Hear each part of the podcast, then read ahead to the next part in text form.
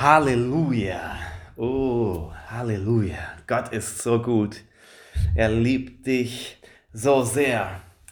Amen. Bereit für die Predigt, bereit für Gottes Wort. Heute möchte ich über das Thema sprechen, größer als Gott. Größer als Gott. Vor zwei Wochen haben wir ähm, über Dinge gesprochen, die uns die Kraft aussagen, aussaugen. Und unser Paradebeispiel war der Prophet Elia, einer der größten Männer Gottes der Geschichte der Menschheit. Der hat so krasse Wunder mit Gott erlebt. Und auf einmal war dieser Kerl so entmutigt und ist ausgebrannt. Ja, Burnout, äh, Suizidgedanken, er will einfach nur noch weglaufen. Und äh, vielleicht hängst du nicht gerade in einem Burnout drin, aber uns allen kann es ganz schnell mal gehen, dass wir entmutigt sind, dass wir demotiviert sind. Aufgrund der Umstände, ähm, ja, aufgrund äh, äh von Krankheit, aufgrund von finanziellen Problemen, äh, weil du, du, du in deinem Dienst vor Gott nicht erfolgreich bist, äh, ähm, wie auch immer äh, Beziehungen laufen gerade nicht so, wie, das, die, die, wie, wie, wie du dir, dir das vorgestellt hast und man ist demotiviert, entmutigt, weiterzumachen, dieses Projekt durchzuziehen, für die Familie zu kämpfen, für die Errettung von den Menschen zu kämpfen, für die Kleingruppe alles zu geben. Man ist manchmal einfach entmutigt und hat keinen Bock mehr. Ich möchte deswegen mit einem Mutmachvers anfangen. 2. Korinther Kapitel 4, Vers 8 bis 9 sagt folgendes. Die Schwierigkeiten bedrängen uns von allen Seiten. Ja, vielleicht kennst du das, von allen Seiten kommt das. Ja, Probleme im Job, Probleme in der Familie, Probleme in den Finanzen und dann wird noch jemand krank. Von allen Seiten fühle ich mich bedrängt. Aber die Verheißung ist, und doch werden wir von ihnen nicht überwältigt. Okay, wir werden bedrängt, aber wir werden nicht kaputt gemacht. Ähm, wir sind oft ratlos, aber wir verzweifeln nicht. Von, von Menschen werden wir verfolgt, aber bei Gott finden wir Zuflucht. Halleluja. Wir werden zu Boden geschlagen, aber wir kommen dabei nicht um. Siehst du, die Wahrheit ist, auch Christen gehen durch Probleme und Schwierigkeiten und Herausforderungen. Christsein erspart dir das nicht, aber es macht einen großen Unterschied, wenn du durch die Probleme nicht alleine durchgehen musst, weil Gott mit dir ist und dieser Gott ist größer als deine Probleme und Herausforderungen. Halleluja. Halleluja. Wir haben uns also schon ein paar Punkte vor zwei Wochen angeschaut über das Leben von Elia und wo da Kraftsauger waren, wo er Kraft verloren hat, warum er Kraft verloren hat. Und ähm, ich möchte jetzt noch tiefer einsteigen und andere Punkte erwähnen, und ein Grund, warum Elia so entmutigt war, warum Elia so fertig war, ist, dass er versucht hatte, ob bewusst oder unbewusst, größer als Gott zu sein. Das ist das Thema, größer als Gott. Immer wenn wir Gott spielen wollen, dann laden wir uns Ballast auf, der nicht für uns gedacht ist. Ja, also stell dir das mal vor. Ich habe hier vor ein paar Tagen habe ich einen Tisch alleine umstellen wollen, habe den also getragen und der war zu schwer für mich. Ich hatte drei Tage lang Rückenschmerzen, weil ich etwas getragen habe, wofür mein Körper nicht gedacht war, dass er es trägt. Es war zu schwer und ich habe meinen Körper damit verletzt. So, und ähm, Jetzt stell dir mal vor, Gott, ja, Gott hält das Universum in seiner Hand. Das ist eine ganze große Last. Ja, ich kann noch nicht mal einen kleinen Tisch tragen. Aber stell dir vor, wir versuchen größer als Gott zu sein. Wir wollen Lasten tragen, die nicht mal Gott selbst anpackt. Daran geht man kaputt. Da geht die Seele dran kaputt wenn wir Lasten tragen wollen, die uns nichts angehen, die wir nicht tragen sollten, die nicht dafür gedacht sind, dass wir sie selbst tragen. Das ist das Thema, größer als Gott. Oder besser, ja, bitte, bitte, bitte. Versuch nicht größer als Gott zu sein. Du gehst dran kaputt. Bevor wir tiefer einsteigen, möchte ich äh, nochmal beten.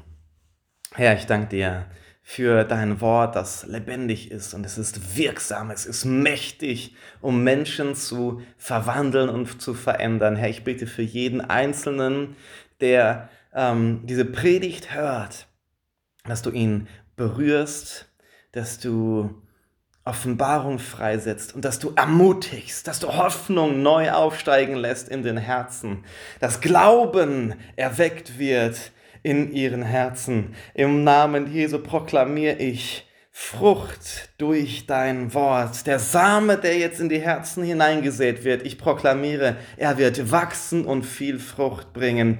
Und ich proklamiere auch, dass im Namen Jesu durch deine Salbung und durch dein Wort Lasten weggenommen werden, dass das Joch der Unterdrückung gebrochen wird im Leben derjenigen, die jetzt zuhören. Im Namen Jesu. Amen.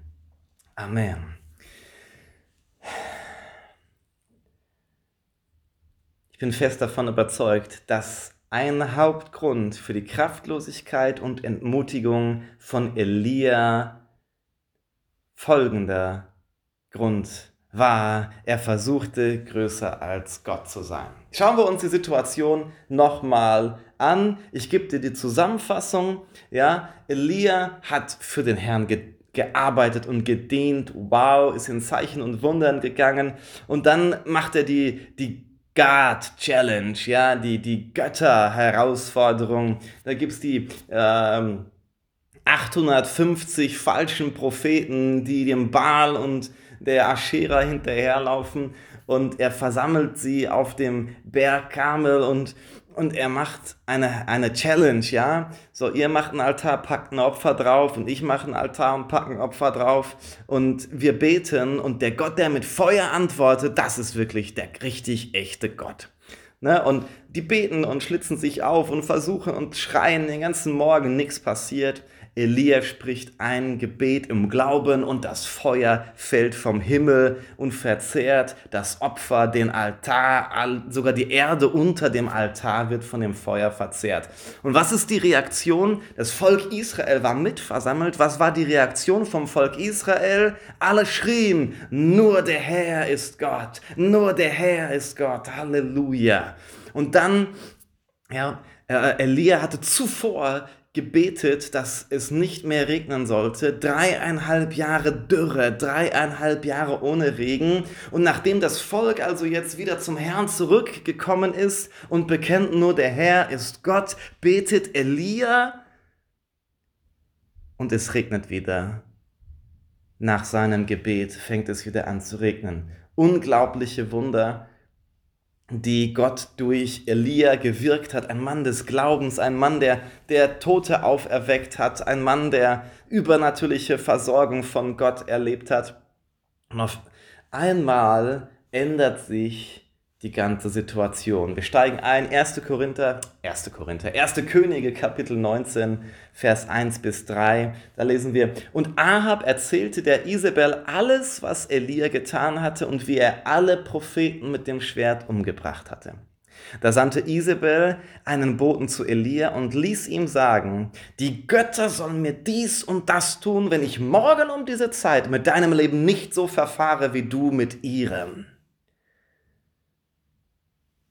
Und als er das sah, Vers 3, und als er das sah, machte er sich auf und ging fort um seines Lebens willen, und er kam nach Beersheba, das zu Juda gehört, und ließ seinen Burschen dort zurück. Ich möchte über vier Punkte reden, vier äh, äh, ähm, Dinge, die Elia getan hat oder die eine innere Einstellung in seinem Leben war, die ihn zum Burnout geführt haben, die ihm die Kraft genommen haben. Und all, bei all diesen vier Punkten ähm, versuchte er größer als Gott zu sein. Ähm, was ist hier passiert in, dieser, in diesem Moment der Geschichte? Ähm, Elia erfährt Ablehnung. Ja, nicht nur Ablehnung, sondern er wurde richtig gehasst und ihm wurde mit dem Tod gedroht. Ich möchte dich fragen, magst du Ablehnung? Natürlich nicht. Niemand mag Ablehnung. Ähm, und das Problem ist auch nicht, dass man nicht Ablehnung mag. Ganz natürlich. Wir haben in uns drin äh, äh, äh, das Verlangen danach, den Wunsch danach, geliebt und angenommen zu sein. Das ist in uns Menschen drin. Wir brauchen Liebe, wir brauchen Annahme.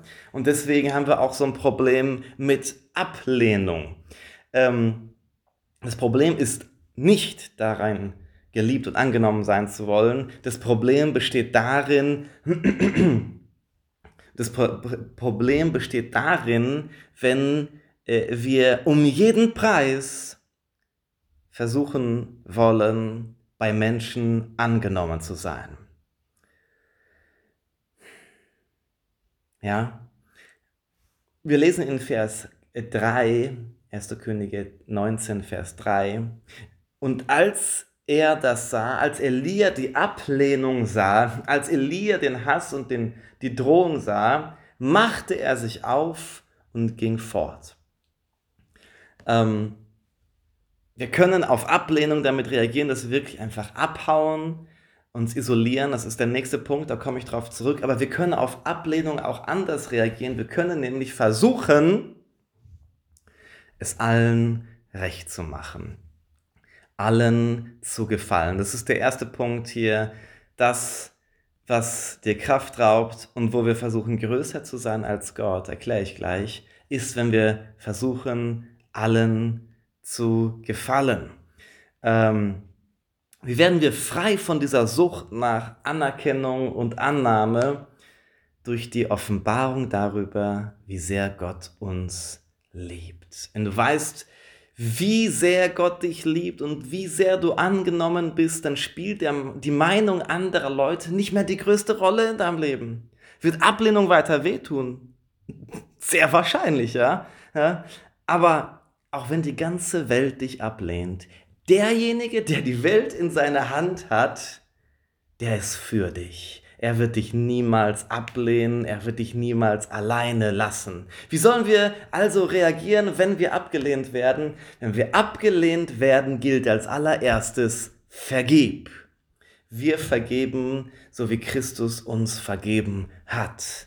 Versteh mich nicht falsch, ich weiß, der Schmerz ist real, dein Leid ist real, Gott fühlt mit dir, er fühlt deinen Schmerz, aber in Bitterkeit und Unvergebenheit zu leben, tut dir nicht gut. Es macht dich innerlich kaputt. Es zermürbt uns, wenn wir den Leuten nicht vergeben. Wir werden Sklaven der Vergangenheit, Sklaven der Verletzungen ähm, unserer Geschichte. Und egal was vorgefallen ist, Vergebung ist immer der richtige Weg. Vergebung ist der Weg zur Heilung einer verletzten Seele das soll nicht mein Hauptthema sein, aber bitte, wenn du jemanden in deinem Leben hast, ähm, dem du nicht vergeben hast, du wurdest verletzt und du hast dich dazu entschieden, nicht zu vergeben, weil du sagst, ich fühle mich nicht danach oder das hat er nicht verdient äh, und so weiter. Ich möchte dir nochmal sagen, Vergebung ist kein Gefühl, Vergebung ist eine Entscheidung. Es ist eine Entscheidung zu vergeben und es basiert nicht auf Gerechtigkeit, es basiert auf Gnade.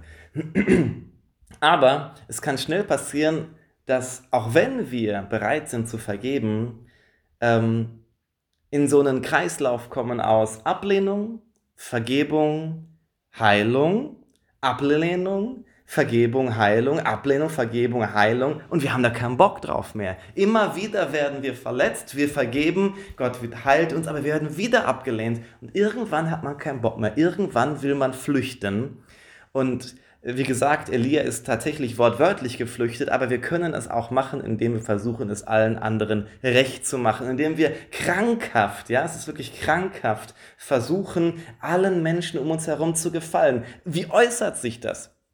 Zum Beispiel dadurch, dass wir unsere Werte und Prinzipien aufgeben, um anderen zu gefallen. Ja, du weißt ganz genau, das, was der Arbeitskollege jetzt dir da angeboten hat oder ein Schulfreund dir dich zu eingeladen hat, das passt nicht zu dir, das passt nicht zu deinen Prinzipien, das passt nicht zu deinen Werten. Du weißt, das ist falsch, aber weil du nicht abgelehnt werden willst, weil du nicht hören willst, was bist du denn für ein prüder Typ oder was bist du denn für ein Luschi, ja, machst du es doch mit, um dem anderen zu gefallen. Ja? Es äußert sich dadurch, dass wir, äh, ähm, ja, wie, wie äußert sich ist, dass wir anderen um jeden Preis gefallen wollen, äh, indem wir nicht Nein sagen, wenn wir eigentlich Nein sagen müssten. Und du lädst dir Aufgaben und Verantwortung auf, die, die, die, die du nicht handeln kannst. Ja, so wie ich mit dem Tisch, den konnte ich nicht handeln. Der war zu schwer für mich, weil du Leute nicht enttäuschen willst, weil du Leute von Leuten nicht Ablehnung erfahren willst, sagst du immer, ja, ja, mache ich, ja, kann ich, ja, mache ich, ja, bin ich dabei, obwohl du eigentlich Nein sagen müsstest. Ja. Ähm, Aufgaben und Verantwortung für Dinge zu übernehmen, die über unser Hin Vermögen hinausgehen, aus lauter Angst vor Ablehnung, tut uns nicht gut.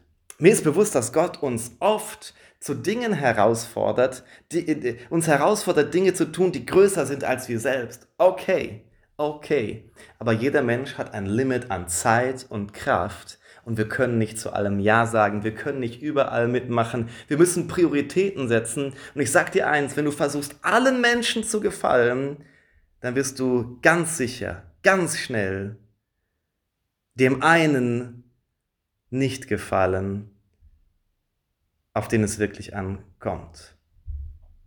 Damit meine ich nicht, dass Gott dich ablehnt oder dass du bei Gott nicht geliebt bist.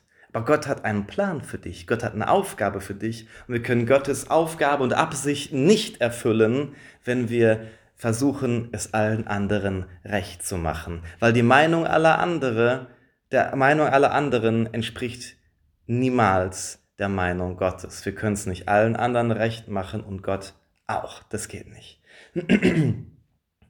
also, äh, ähm, wenn, wer nicht weiß, wie sehr er von Gott geliebt und angenommen ist, der hat oft sogar ein falsches Motiv in seiner Art zu helfen, in seiner Art anderen Menschen zu dienen, ja sogar in der Gemeinde zu dienen. Seine Motivation ist nicht die Liebe zu Gott, weil er von Gott geliebt ist, ja wir lieben ihn, weil er uns zuerst geliebt hat, sondern seine Motivation ist die Angst vor Ablehnung.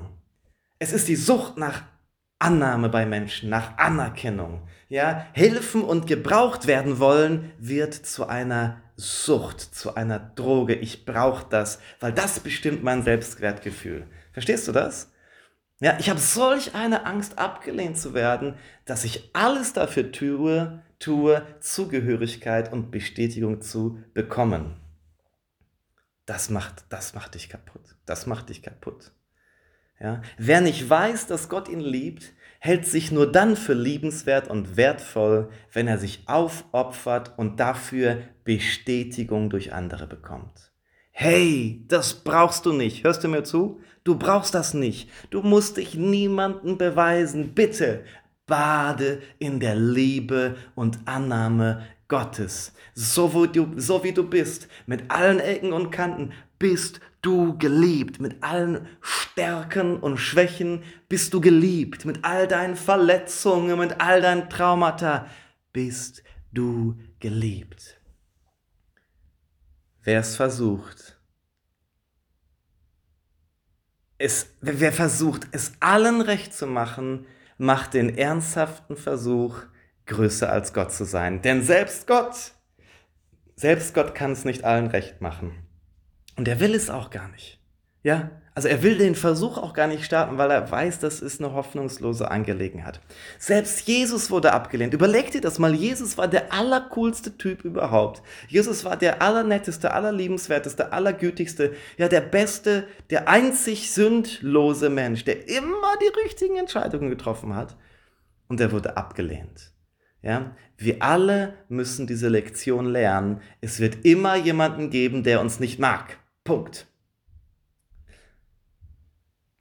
Schau nicht auf die Menschen, die dich ablehnen, sondern schau auf den Gott, der dich annimmt. Ähm,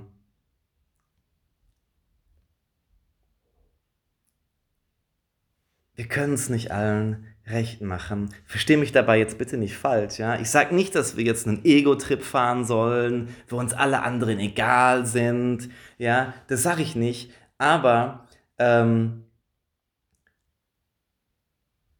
es gibt natürlich Momente, wo wir auch mal Opfer bringen müssen. Nicht Opfer, um bei Gott angenommen zu sein, aber wo wir, wo wir äh, äh, um jemanden zu lieben, einen Preis zahlen. Natürlich. Ja, die Bibel ermahnt uns, einander zu vergeben, einander zu dienen, einander zu ertragen. Ja, äh, also ich sage nicht, kümmere dich um dein eigenes Leben und lass die anderen zur Hölle fahren. Mm, mm, mm, das sage ich nicht. Was ich aber sage, ist Folgendes: Wir werden es nie allen recht machen können und wir müssen es auch nicht. Hörst du mir zu? Du musst es nicht. Ansonsten laden wir uns eine Last auf, die nicht einmal Gott auf sich nimmt. Ja, Gott wird von so vielen Menschen ohne Grund abgelehnt, gehasst oder einfach wegignoriert. Dass alles kein Grund für Gott ist, zu versuchen, allen recht zu machen. Oder seine Prinzipien über Bord zu werfen. Oder sich minderwertig zu fühlen. Oh nein, Hilfe! Die Leute mögen mich alle nicht. Was mache ich nur? Gabriel, gibst du mir einen Ratschlag? Gibst du mir eine Umarmung? Was mache ich? Nein, nein, nein. Gott respektiert den freien Willen der Menschen und der ist sich einer, er ist sich seiner Identität sicher. Je sicherer du in deiner Identität als geliebtes Gott, Gottes Kind, als geliebtes Kind Gottes bist, desto weniger bist du abhängig und beeinflussbar und manipulierbar durch die Meinung anderer Menschen. So, in unserem Leben treffen wir im Regelfall auf vier Gruppen von Menschen. Das finde ich spannend, ich mag das, darüber nachzudenken. Die erste Gruppe sind Menschen, die mögen dich und sind immer für dich, egal was passiert. Egal wie viel Mist du baust, du kannst die einfach nicht vergraulen, ja? Gepriesen sei der Herr für diese Schätze. Manchmal ist das die Mama, manchmal ist das ein, ein Bruder oder eine Schwester, vielleicht ist der Ehepartner, vielleicht ist das ein, ein guter Freund, vielleicht ist es dein Pastor, keine Ahnung. Aber hey, sei dankbar für diese Schätze. Und wenn du sagst, hey, ich habe nicht einen solcher Leute hier, du hast drei, du hast den Vater, den Sohn und den Heiligen Geist, die sind immer für dich, du kannst sie nicht vergraulen. Halleluja. Zumindest drei sind immer auf deiner Seite. So, zweite Gruppe von Menschen, das sind diejenigen, die dich zwar auf Anhieb mögen, aber je nachdem, was du machst, können sie aufhören, dich zu mögen. Okay, sind nicht alle Gott, ja, manchmal können wir Leute vergraulen, obwohl sie uns eigentlich am Anfang mochten. Dritte Gruppe, das sind diejenigen, die uns zwar auf Anhieb nicht mögen, aber je nachdem, was du, ja, wie du dich so gibst, äh, können sie anfangen, dich zu mögen. Du kannst sie davon überzeugen, dass du gar nicht so ein doofer Typ bist. Ähm, ja, Hoffnung, es gibt Hoffnung. Die vierte Gruppe, das ist die wichtigste Gruppe jetzt, die ist besonders, wie du mit ihr umgehst, beeinflusst im großen Maße, wie es dir emotional geht. Es ist die Gruppe der Menschen, die dich niemals mögen werden. Weißt du, egal was du machst, egal wie sehr du dich anstrengst, sie können dich einfach nicht leiden. Ich habe gemerkt, es gibt Leute, die kommen in den Gottesdienst rein, sie schauen mich an und sagen, ich mag diesen Typ nicht, egal was er sagt egal was ich tue, ich predige mir die Seele aus dem Leib, die Salbung ist hier, sie werden mich nicht mögen, ja, und ich muss damit leben. Sie mögen nicht die Art, wie ich predige, sie mögen nicht die Art, wie ich aussehe, ja, sie mögen mich einfach nicht und ich muss damit lernen, umzugehen und das musst du auch. Ja, wenn wir versuchen, Krampf krampfhaft diesen Leuten zu gefallen, diesen Leuten das alles, äh, äh, es irgendwie recht zu machen, uns zu verbiegen, damit sie uns nicht ablehnen, Daran gehen wir kaputt. Nicht mal Gott das, macht das. Weil auch Gott hat diese vier Gruppen. Gott hat diese vier Gruppen in seinem Leben. Und weißt du was? Die vierte Gruppe ist so riesig. Die vierte Gruppe ist so groß. Die Leute, die, die, die, die Gott hassen und die Gott, die, die, die, die nicht an ihn glauben und die ihm so viele, so viele Ungerechtigkeiten zuschreiben, die ist so groß. Aber Gott ist nicht im Himmel und sagt, oh nein, niemand liebt mich und keiner ist für mich und was kann ich nur tun? Nein. Ja. Versuch nicht größer als Gott zu sein. Das macht dich kaputt. Das musst du nicht. Akzeptiere es einfach. Du wirst es nie allen recht machen können.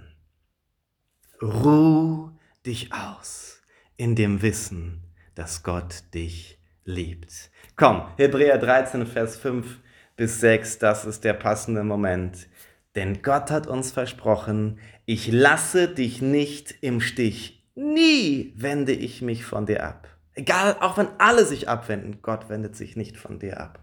Deshalb können wir voller Vertrauen sagen, der Herr hilft mir, ich brauche mich von nichts und niemanden zu fürchten. Was kann ein Mensch mir schon antun? Halleluja.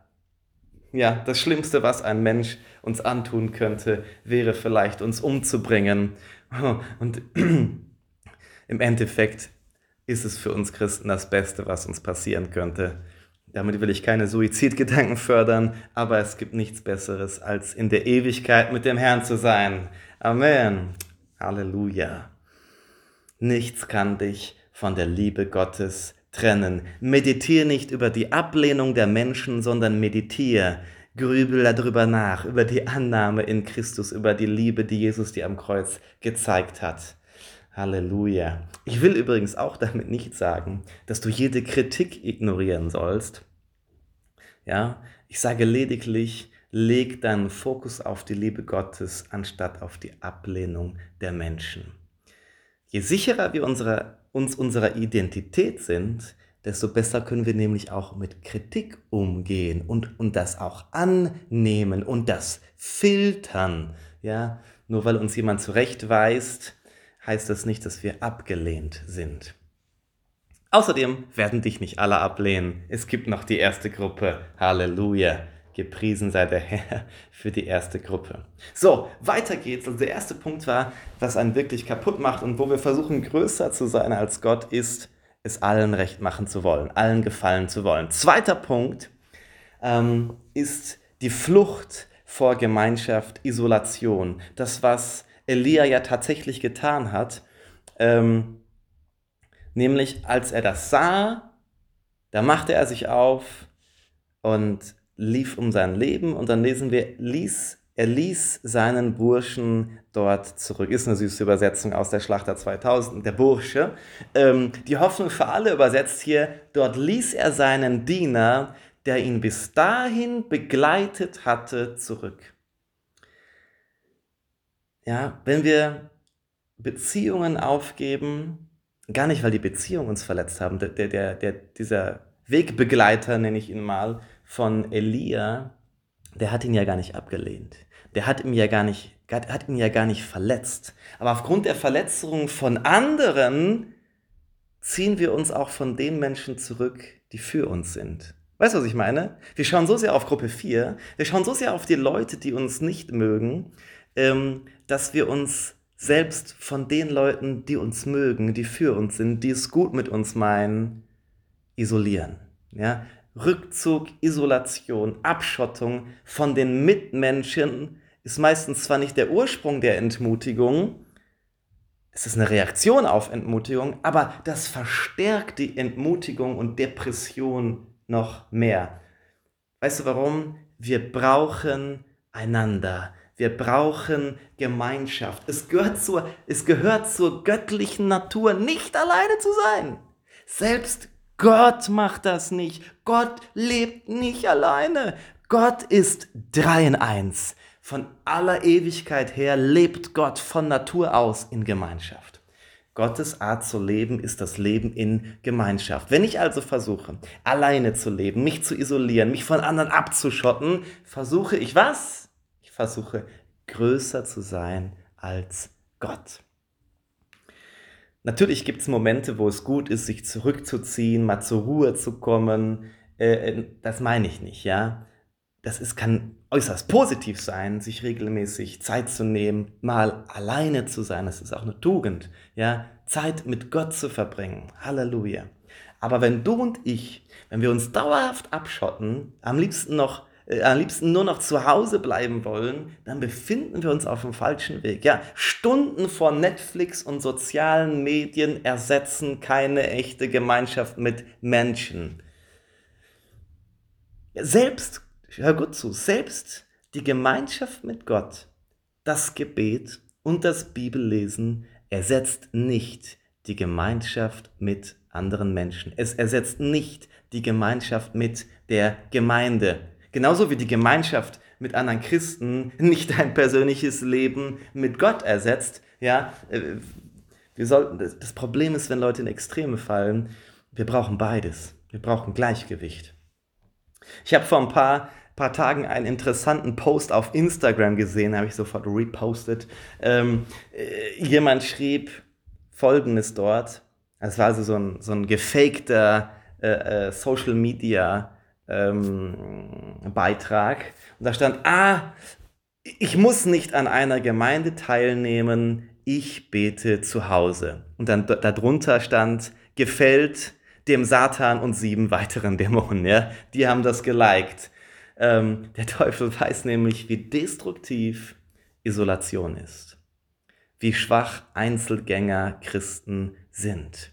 Du siehst das sogar in der Tierwelt. Ja, äh, äh, äh, die, die, sind viel stärker im Rudel. Ähm, das, das Rudel bringt Schutz und Stärke, aber wenn ähm, das Raubtier es schafft, ein Tier der Herde oder ein Tier des Rudels zu isolieren, dann ist es eine leichte Beute. Und der Teufel weiß das und er versucht die Christen zu isolieren. Er versucht die Christen davon zu überzeugen, sie bräuchten keine Gemeinschaft, sie bräuchten keine Gemeinde, sie bräuchten keinen Gottesdienst, keine Kleingruppe. Ja, das ist die, die, die Strategie des Teufels. Ähm, die Wahrheit ist nämlich, wir brauchen einander. Die Gemeinde ist der Körper Christi. Und oft umarmt Gott dich, indem dich die Gemeinde umarmt. Ein guter Freund von mir sagte mir einmal, manchmal brauchen wir einfach ein bisschen Jesus mit Fleisch drauf. Ja, wir brauchen einen Christus in unserem Bruder, in unserer Schwester, ähm, der mit uns redet, der für uns betet, der uns die Hand auflegt, der mit uns lacht, der mit uns weint, der uns auch mal korrigiert in Liebe. Wir brauchen das. Wir brauchen die Gemeinschaft. Und ich habe gemerkt, gerade an den Tagen, wo ich kein Bock auf Gemeinschaft habe, da habe ich sie am meisten nötig. Ja? Ist es immer einfach in der Gemeinde? Um Himmels Willen, no, no, no. Aber es ist definitiv besser mit der Gemeinde als ohne. Die Arche Noah äh, ist in der Bibel ein Bild für, für Christus, aber es ist auch ein Bild für die Gemeinde. Äh, und das Interessante ist, das Interessante ist, in der Arche, da mag es stinken, ja, die ganzen Tiere und so weiter. Stell dir das mal vor, die waren da, die waren da, die waren da, wow, Wochen waren die in dieser Arche drin und äh, ich weiß auch nicht, ob die sich da geduscht haben. Na, jedenfalls hat es da drin gestunken. Und die, die hingen da alle aufeinander, ja. Acht Leute in der Arche mit vielen, vielen Tieren. Puh, ja, das ist anstrengend, es stinkt. Aber außerhalb der Arche wartet der Tod auf uns. Weißt du, in der Gemeinde ist es manchmal nicht einfach. Manchmal stinkt es, manchmal haben wir Konflikte, manchmal ist es anstrengend. Jemand, ja, jemand tritt uns auf den Schlips und, und, und, und, und zieht uns den Teppich unter den Füßen weg. Wir verletzen einander auch in der Gemeinde. Ja, das ist so. Das ist so. Aber außerhalb der Gemeinde ist der Tod. Diese Welt ist hoffnungslos verloren. Ja, ähm, die Apostelgeschichte Kapitel 2, Vers 42 sagt Folgendes über die erste Gemeinde. Und zwar heißt es dort, und sie blieben, oder andere Übersetzen sagen auch, sie verharrten, ja, sie blieben beständig in der Lehre der Apostel und in der Gemeinschaft. Sie blieben in der Gemeinschaft, beständig blieben sie in der Gemeinschaft und im Brotbrechen und in den Gebeten. Hier hast du übrigens vier wesentliche Bestandteile für gesundes Wachstum und Kraft in deinem Leben. Ähm, vier Tankstellen, apostolisch-biblische Lehre, Gemeinschaft mit anderen Gläubigen, das Feiern des Abendmahls und Gebet. Das sind Power Booster, Lebensenergiegeber. Amen. Das heißt, auch wenn deine Gefühle schreien, isolier dich, bleib zu Hause, auch wenn die Dämonen rufen, du bist unwürdig, schuldig, nicht gut genug. Niemand mag dich. Niemand will dich, niemand braucht dich. Ja, all diese Gedanken schwirren in deinen Kopf. Bitte benutzt deinen freien Willen, um die Isolation zu durchbrechen. Dann, wenn wir am meisten meinen, wir sollten jetzt nicht zum Gottesdienst oder zur Kleingruppe, wir sollten jetzt nicht einen christlichen Freund aufsuchen, das ist meistens der Moment, wo wir, wo wir es am meisten nötig haben. Unabhängig von deinen Gefühlen, tu dir selbst einen Gefallen, such die Gemeinschaft. Ich habe gelernt, unsere Gefühle sind selten der beste Ratgeber. Triff eine kluge Entscheidung basierend auf der Wahrheit der Schrift. Wir sind, du bist in, in Gottes Abbild geschaffen und berufen zur Gemeinschaft. Nicht nur Gemeinschaft mit Gott, sondern auch mit der Gemeinde, mit anderen Menschen. Gott hat von Anfang an gesagt, ja, in 1. Mose hat er gesagt, es ist nicht gut, dass der Mensch alleine sei. Also bitte lass nicht zu, dass die Verletzung und die Ablehnung und Enttäuschung der Vergangenheit dazu führen, dass du, dass du verbittert wirst und dich isolierst. Lass es zu, dass die Gnade Gottes in dir Frucht bringt. Weil wer Gnade und Liebe empfangen hat, der gibt auch Gnade und Liebe weiter. Ja, ich frage mich, was Jesus am Kreuz gemacht hätte. Äh, nein, ich frage mich, was, was ich am Kreuz gemacht hätte, wenn ich Jesus gewesen wäre. Ja? Ich hätte wahrscheinlich aufgegeben. Ich hätte die Menschheit in den Boden eingestampft. Ja? Oh Mann, ey.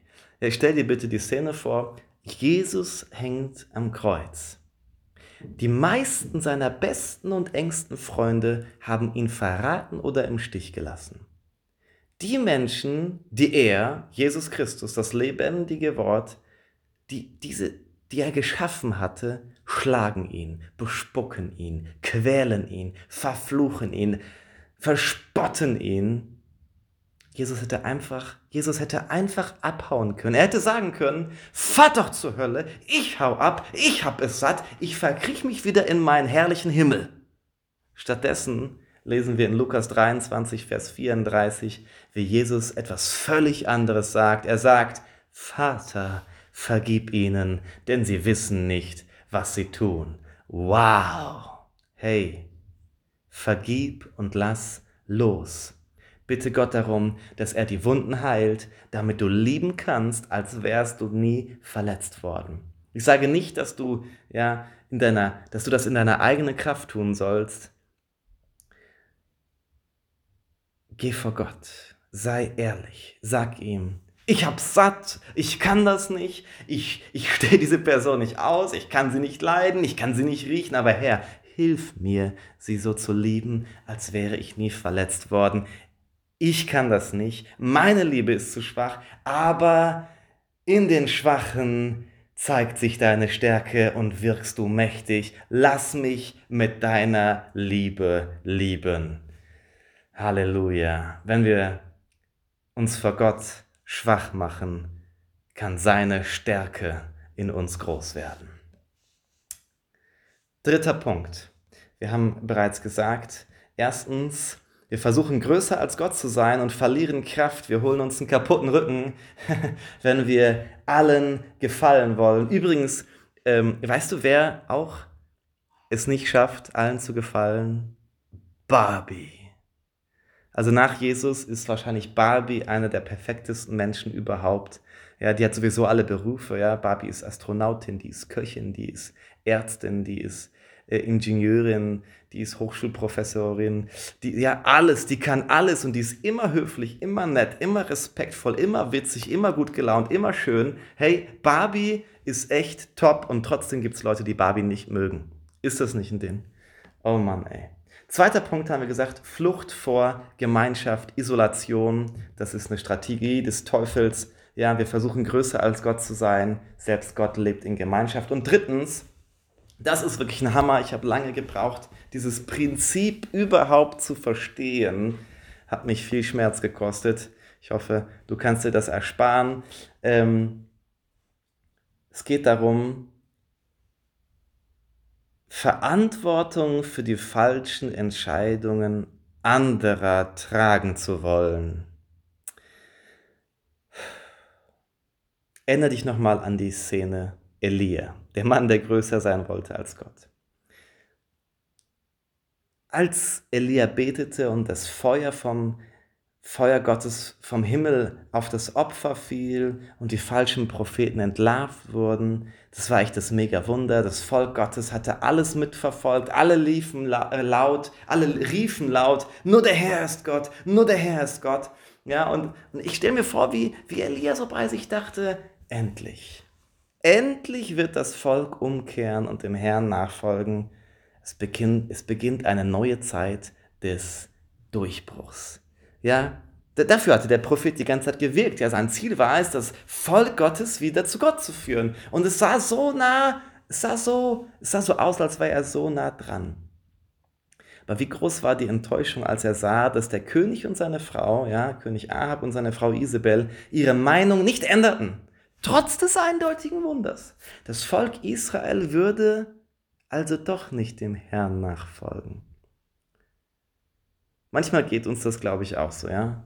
Wir haben gerade eine mega Kleingruppe gehabt oder einen tollen, beeindruckenden Gottesdienst. Wir hatten eine mega Konferenz oder ein super Gespräch mit jemandem und wir sind fest davon überzeugt, dass eine gewisse Person jetzt endlich die richtige Entscheidung treffen wird, dass sie umkehren wird, dass vielleicht jemand, der nicht Christ war, sich jetzt für Jesus entscheidet, Jesus nachfolgt oder dass jemand, der, der lange auf dem falschen Weg gelaufen ist, endlich den richtigen nimmt, ja dass er eine falsche Gewohnheit, eine Sucht oder was auch immer jetzt endlich mal zurücklässt. Dass er, dass er die, die, die Beziehung, die ihn runterzieht und kaputt macht, beendet, wie auch immer, ja. Aber manchmal tun das die Leute nicht. Egal, was wir tun oder was wir sagen, die Person geht weiter auf dem falschen Weg. Und weißt du, was wir dann oft machen? Wir machen uns verantwortlich für die falschen Entscheidungen der anderen. Und das macht uns kaputt. Das setzt uns unter Anschuldigung. Das entmutigt uns. Wir, wir fühlen uns unfähig. Ja? Ich habe alles gemacht, hat nichts gebracht. Also bin ich falsch. Also habe ich was falsch gemacht. Also bin ich unterqualifiziert. Ja? Ähm, Verstehe mich nicht falsch. Äh, äh, äh, ich, ich werde alles Mögliche tun, damit die Menschen in meinem Umfeld die besten Entscheidungen treffen. Ich werde sie ermutigen, ermahnen, in Liebe zurechtweisen, ich werde für sie beten, ja. Äh, aber wenn sie es dann doch nicht wollen, dann respektiere ich das, so wie Gott es auch tut. Ja, es gab eine Zeit in meinem Leben, da habe ich die Verantwortung für die falschen Entscheidungen der Leute um mich herum tragen wollen. Das hat mich kaputt gemacht, ja das, das kann einem als Pastor schnell kaputt machen, weil es gibt ständig Leute um einen herum, denen man den Weg zeigt, es versucht zumindest nach bestem Wissen, und die sich für andere Wege entscheiden, die sich nicht für Gott entscheiden, die sich nicht für Jesus entscheiden, die sich nicht für Jüngerschaft entscheiden, die sich nicht dafür entscheiden, den Weg des Herrn zu gehen. Und wenn ich mich als Pastor dafür verantwortlich mache, dass Leute nicht den richtigen Weg gehen, wow, was für eine Last. Ja? Und wenn ich mich dann immer die ganze Zeit frage, was habe ich nur falsch gemacht? Was hätte ich anders machen müssen? Ja, diese Fragen können einem auch helfen, wenn ich einfach nur reflektiere, wie könnte ich in der Zukunft weisere Dinge sagen oder weisere Entscheidungen äh, äh, treffen, das ist okay. Aber ganz, ganz oft steckt hinter der Frage, was habe ich nur falsch gemacht, was hätte ich anders machen können, da steckt oft eine versteckte Anschuldigung. Und wir fühlen uns unfähig, entmutigt. Ich möchte dir etwas sagen, nicht mal Gott macht sich verantwortlich für die ganzen schlechten Entscheidungen, die die Menschen ständig treffen. Warum solltest du es dann tun? Verstehst du das, was ich dir sagen möchte? Die Last ist zu groß. Nicht mal Gott rührt diese Last an. Geh mal wieder zurück. 1. Mose Kapitel 3. Das ist die Geschichte von Adam und Eva. Die sind im Garten Eden und sie treffen eine mega, mega, mega schlechte Entscheidung. Gott hatte eine Regel aufgestellt, nicht vom Baum der Erkenntnis von Gut und Böse essen. Ja, diese eine Regel hatte Gott aufgestellt. Und genau diese Regel brechen Adam und Eva. Sie sündigten. Wie hat Gott reagiert? Oh nein, was habe ich bloß falsch gemacht? Ich hätte diesen Baum nicht in da hinstellen dürfen. Ich hätte ihm das besser erklären müssen. Wie stehe ich jetzt da? Oh nein. Hat Gott so reagiert? Nein. Kein Stück Selbstanschuldigung, kein Stück Selbstverdammnis, kein Stück Verantwortung für die schlechte Entscheidung von Adam und Eva. Im Gegenteil, Adam und Eva mussten mit den Konsequenzen ihrer falschen Entscheidung leben. Gott respektiert den freien Willen seiner Geschöpfe. Das sollten du und ich, das sollten wir auch tun. Weißt du, in den meisten Fällen ist es so, gute Eltern erziehen gute Kinder und schreckliche Eltern erziehen schreckliche Kinder. Ja, äh, Kinder sind oft ein, ein Reflex ihrer Eltern. Okay? Das ist so. Aber weißt du was? Ich habe auch Folgendes oft schon gesehen. Ich habe wunderbare, liebevolle, gütige äh, äh, äh, Eltern gesehen, die auch ein gesundes Maß an Zurechtweisung haben, die Grenzen setzen können. Ja, super tolle Eltern, aber schreckliche Kinder. Und ich habe schreckliche Eltern gesehen, ja, mit ganz tollen Kindern. Oh Mann, weißt du warum? Weil die Kinder einen freien Willen haben. Auch wenn ihnen der richtige Weg gezeigt wird, können sie sich dagegen entscheiden. Und selbst wenn ihnen der falsche Weg gezeigt sind, können sie sich für den richtigen entscheiden. Ich will damit niemanden motivieren, nachlässig in seiner Erziehung zu sein, aber ich möchte die Eltern entlassen, die ihr Bestes gegeben haben, die sich in ihre Kinder investiert haben und ihre Kinder haben einfach ihren freien Willen benutzt, um schlechte Entscheidungen zu treffen. Diese Last musst du, lieber Papa, du, liebe Mama, das musst du nicht tragen. Bitte werde frei. Im Namen Jesu bete ich, dass wo Eltern unter Anschuldigung und Verdammnis stehen, dass sie jetzt freigesetzt werden von dieser Lüge, von dieser Attacke des Teufels. Ich breche das Joch im Namen Jesu. Im Namen Jesu. Versuch nicht größer zu sein als Gott. Das Elternbeispiel ist halt so einprägsam, aber das kann, äh, wenn du irgendwie für Menschen Verantwortung trägst, als Lehrer, als Sozialarbeiter, als äh, Kleingruppenleiter oder, oder Dienstbereichleiter, als Pastor, als, als, als Oma, Opa, was auch immer, überall, wo du Verantwortung für Menschen trägst, ähm, können wir uns schnell verantwortlich machen für die schlechten Entscheidungen der anderen. Damit meinte ich, will ich natürlich auch nicht sagen, ja, dass wir nicht eine Verantwortung haben, aber unsere Verantwortung hat Grenzen. Im Hesekiel, äh, im Buch vom Hesekiel, ähm, sagt Gott folgendes.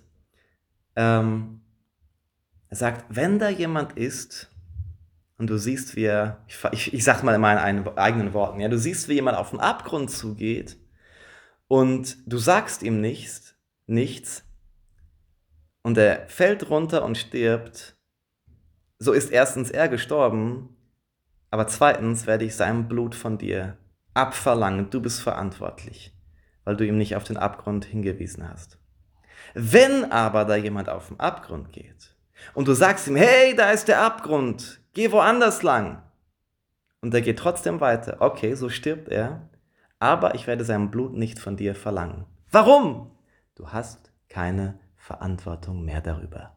Du hast den richtigen Weg gezeigt, er hat es nicht hören wollen, es hat nichts mehr mit dir zu tun. Bitte mach dich frei von dieser Last, Verantwortung auf dich nehmen zu wollen für alle falschen Entscheidungen der Menschen um dich herum. Das musst du nicht, das solltest du nicht. Ähm, das macht dich kaputt. Nicht einmal Gott macht das. Jesus hat alles dafür gegeben, damit jeder Mensch gerettet werden kann. Er ist dafür bis in den Tod gegangen, aber er macht sich heute für keine einzige Person verantwortlich, die in die Hölle geht. Weißt du warum? Weil es nicht mehr Gottes Entscheidung ist, sondern die der Menschen. Oh, im Namen Jesu sei frei von dieser Last. Die Zeit rennt davon. Vierter Punkt, der ist auch wirklich wichtig, den muss ich unbedingt noch erwähnen. Vierter Punkt ist Selbstgerechtigkeit. Das ist der absolute Kraftkiller. Ein bisschen weiter in unserem Text in 1. Könige 19, jetzt Vers 10, da spricht Elia mit Gott. Und er sagt ihm, ich habe heftig geeifert für den Herrn, für den Gott der Herrscharen. Denn die Kinder Israels haben deinen Bund verlassen und deine Altäre niedergerissen und deine Propheten mit dem Schwert umgebracht. Und ich allein bin übrig geblieben. Und sie trachten danach, mir das Leben zu nehmen. Ich fasse das mal in meinen eigenen Worten zusammen. Alle anderen machen es falsch und kommen ungeschoren damit davon. Ich bin der Einzige, der hier treu ist und ich werde verfolgt. Das ist nicht gerecht. Das ist nicht fair. Das habe ich nicht verdient. Manchmal stellen wir das auch als Frage. Womit habe ich das verdient? Ja, siehst du die Selbstgerechtigkeit? Ja, ich versuche äh, vor Gott aufgrund meines Verdienstes meiner Werke zu bestehen. Siehst du den Stolz, die Gesetzlichkeit da drin? Und die Wahrheit sah mehr als, andere, mehr als anders aus, ja?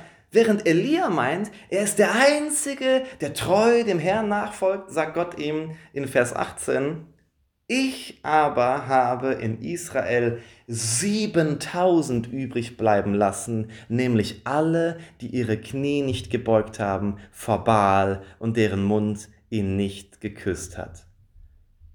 Wow. Hier zeigt sich auch, ja, wie die Selbstgerechtigkeit und der Stolz unsere Wahrnehmung verzerrt. Elia meinte, er ist der Einzige, der noch treu ist. Gott sagt, hey, es gibt noch 7000 neben dir. ja, für alle anderen hatte Elia eine Anschuldigung. Die Kinder Israels haben deinen Bund verlassen, deine Altäre niedergerissen, deine Propheten mit dem Schwert umgebracht. Elias Gedanke war, nur ich bin übrig, übrig geblieben. Nur ich bin dir treu. Ja, und wie oft kommen wir auch auf so eine komische Schiene, wo wir meinen, nur wir würden anpacken. Ja, so Gedanken wie, nur ich mache die Sachen in der Kleingruppe. Nur ich gebe alles in der Gemeinde. Nur ich packe hier auf der Arbeit richtig an. Nur ich, nur ich, nur ich. Und die anderen? Die machen gar nichts. Ohne mich läuft doch hier gar nichts. Ja, immer wenn wir auf diese Nur-Ich-Schiene kommen, offenbaren wir unseren Stolz und unsere Selbstgerechtigkeit. Nur ich halte unsere Familie am Laufen. Nur ich interessiere mich für die Ehre Gottes. Nur ich gebe hier mein Bestes. Hey, hey, hey, hey, hey. Immer wenn wir meinen, dass der Dienst, den wir tun, unersetzbar sei, macht uns das kaputt. Es macht uns undankbar. Es bewirkt, dass wir andere anschuldigen. Wir meinen, wir hätten eine Sonderbehandlung bei Gott und den Menschen verdient. Hey, lass mich dir bitte was sagen. Es ist ein Privileg, Gott dienen zu dürfen. Es ging dabei nie um deine Fähigkeiten oder deine Beschränkungen, sondern immer um die Berufung Gottes. Lass es mich dir mit aller Liebe sagen. Gott ist nicht von deinem Dienst abhängig.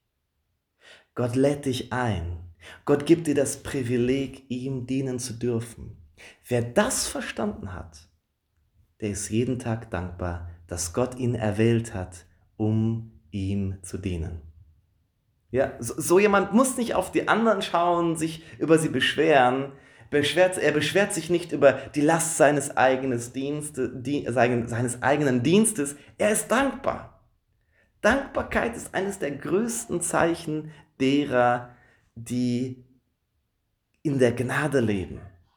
Wer sich ständig beschwert, wer ständig fordert, wer ständig anschuldigt, ja, das ist jemand, der immer noch in Selbstgerechtigkeit und im Gesetz geht.